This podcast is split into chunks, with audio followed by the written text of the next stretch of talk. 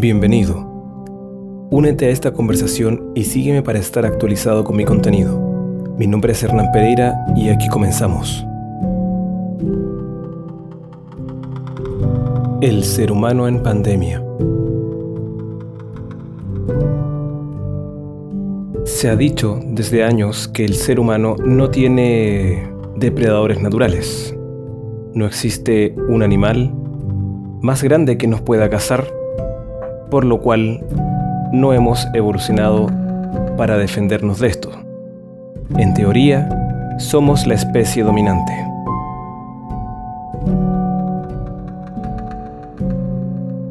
En estos últimos años, décadas o siglos, nos hemos acostumbrado a el desarrollo, el crecimiento personal, el crecimiento de la sociedad, economía, agricultura, herramientas, etc.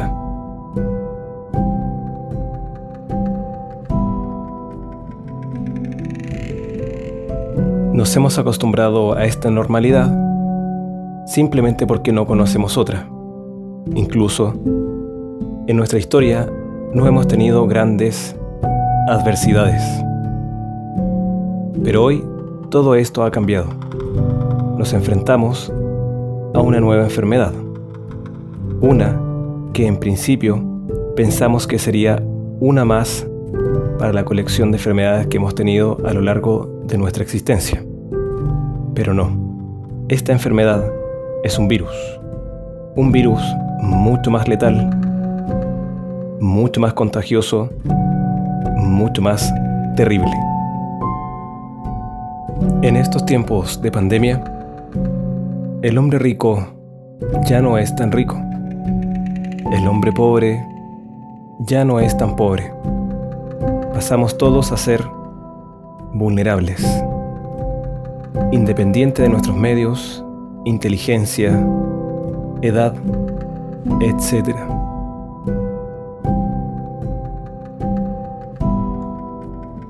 ¿Qué ocurrirá ahora que tenemos un enemigo en común? ¿Acaso nos uniremos y desarrollaremos en conjunto algún tipo de vacuna? ¿Seremos más solidarios el uno con el otro? Este confinamiento al cual estamos sometidos, en modo de cuarentena, ¿nos hará reflexionar acerca de nuestro propósito en la vida? ¿De qué nos servirá todo el avance tecnológico y estas herramientas tecnológicas de procesado de información con esta enfermedad? ¿Acaso habremos llegado al límite de nuestra existencia? Se sugieren muchas películas de ciencia ficción en donde la inteligencia artificial simplemente toma control de nuestras decisiones, nuestro desplazamiento, etc. Y son estas inteligencias artificiales la que, al igual que niños, nos cuidan y determinan nuestras acciones. ¿Es acaso necesario llegar a este punto en donde una inteligencia no humana tiene que determinar nuestros actos para que de esta forma nosotros podamos ser exitosos y prosperar? Científicos a lo largo de todo el mundo están hoy empecinados en encontrar una cura a este virus de alguna forma erradicarlo. Pero al parecer, según dicen, esto tardaría entre 12, 18 e incluso hay algunos que dicen que 24 o más meses, es decir, alrededor de dos años con suerte.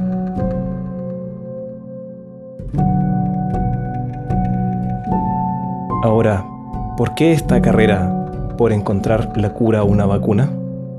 ¿Será un interés genuino en conservar la vida de los otros y preservar la especie? ¿Acaso es un interés desinteresado? ¿O será que existen entidades farmacéuticas, empresas, las cuales quieren llegar a esta cura primero para ganar algo de dinero? ¿Será que aún así En medio de este tipo de apocalipsis, estamos más preocupados de generar dinero que de nuestra propia vida o existencia como especie.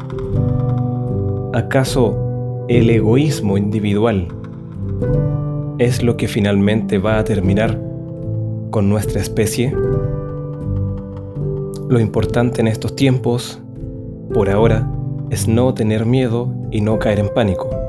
Tomar las medidas recomendadas. Como dice el dicho, toda medida parece exagerada hasta que es insuficiente. Hoy, en Santiago de Chile, cada vez que se decreta una cuarentena, ya sea en algún sector específico o una región completa, podemos ver filas de decenas, cientos de personas intentando realizar compras de forma exagerada para abastecerse según ellos durante los días de confinamiento. Pero necesitamos alimentos para tres meses para tan solo sobrevivir una semana en nuestras casas. ¿Es acaso insuficiente la alternativa de obtener permisos para realizar compras y tenemos que realizar estas compras exageradas para sobrevivir? ¿Acaso como especie estamos condenados a desaparecer? ¿Acaso simplemente merecemos desaparecer de este planeta? Hay teóricos que simplemente dicen que si observamos la naturaleza y observamos el planeta, nosotros los seres humanos somos un virus, un virus depredador que nos comemos unos a los otros que extraemos los recursos naturales hasta el punto de agotarlos, simplemente con la avaricia de tener un poco más, un poco más que el día en que nos vayamos de este planeta no nos servirá de nada. Los invito a reflexionar acerca de nuestras acciones individuales, que en conjunto todas nuestras acciones individuales determinan el actuar de nuestra sociedad. Mi nombre es Hernán Pereira y nos veremos en una próxima oportunidad. Hazme llegar tus comentarios a enlaceatp.outlook.cl